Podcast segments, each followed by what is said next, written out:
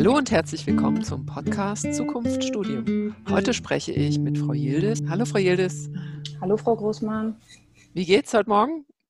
Ganz gut, danke. Wie geht's Ihnen? Ja, alles super, alles gut. Ähm, erzählen Sie mal, wie ist das, äh, wenn Sie jetzt jungen Menschen was raten würden, die jetzt ähm, einen Beruf suchen, ein Studium, was würden Sie denen mitgeben? Also man sollte, bevor man sich irgendwie für einen Studiengang äh, entscheidet, erstmal wirklich überlegen, wo sind meine Stärken und wo sind meine Schwächen erstmal. Ähm, wofür, also im Sinne von, äh, kann ich mehr rechnen, kann ich mehr auswendig lernen? Ähm, auch jetzt, ob man wirklich studieren möchte oder doch lieber eine Ausbildung macht, ist ja auch wichtig, ob man mehr so noch zur Schule gehen möchte und mehr dieses Theoretische oder ob man wirklich auch mal selber anpacken möchte und auch in der Praxis lernen möchte. Und dann sollte man sich natürlich überlegen, ja, was liegt mir denn oder was möchte ich später werden?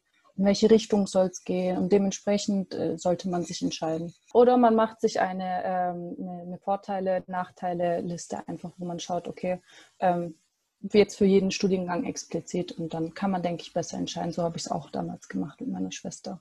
Und ganz wichtig, man sollte sich auch aus seinem Umfeld irgendwie Tipps nochmal holen. Zum Beispiel, ich habe mich sehr von meiner älteren Schwester leiten lassen. Die hat ja auch ihren Maschinenbau-Bachelor gemacht.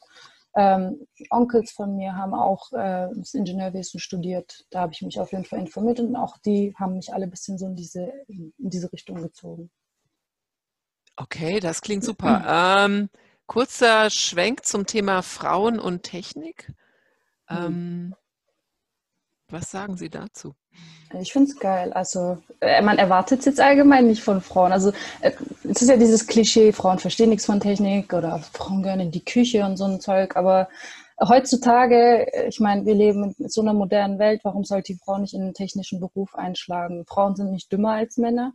Und äh, ich glaube, wir können das sogar teils auch besser. Und gerade so in der Automobilbranche und sowas. Also ich persönlich als Frau, ich interessiere mich extrem für sowas. Und ähm, da könnte jetzt keiner kommen und sagen, nee, du gehörst nicht in den Beruf oder sowas. Das sind irgendwelche Klischees, die einfach nicht stimmen und Vorurteile mehr nicht. Also Mädels geht in die Industrie. Auf jeden Fall, auf jeden Fall. Cool. Da gibt es ähm, auch gutes Geld zu verdienen. Ne? Das darf man nicht vergessen. Ja, das, das war auch so ein Anreiz so von meiner Schwester vor allem. Also da sollte man sich jetzt nicht irgendwie einreden, hey, ich bin eine Frau, ob ein technischer Studiengang was für mich ist, sondern es einfach durchziehen, wenn man dieses Interesse hat und wenn man das auch möchte, dann sollte das einem, dieser Gedanke ist sogar gar nicht der Rede wert. Einfach durchziehen und machen, weil es gibt genug Frauen, die aktuell in diesen Berufen sind. Und es auch sehr gut machen. Super. Äh, Frau Yildiz, das ist das perfekte Schlusswort. Ähm, ich bedanke mich bei Ihnen, dass Sie Zeit gehabt haben. Ich bedanke mich bei allen Zuhörerinnen und Zuhörern und ich hoffe, wir konnten ein bisschen helfen bei der Entscheidung, wie ja. es weitergeht. Alles klar, herzlichen Dank. Ich wünsche Ihnen alles Gute und ich sage Tschüss in die Runde. Tschüss. Ich danke Ihnen auch. Tschüss.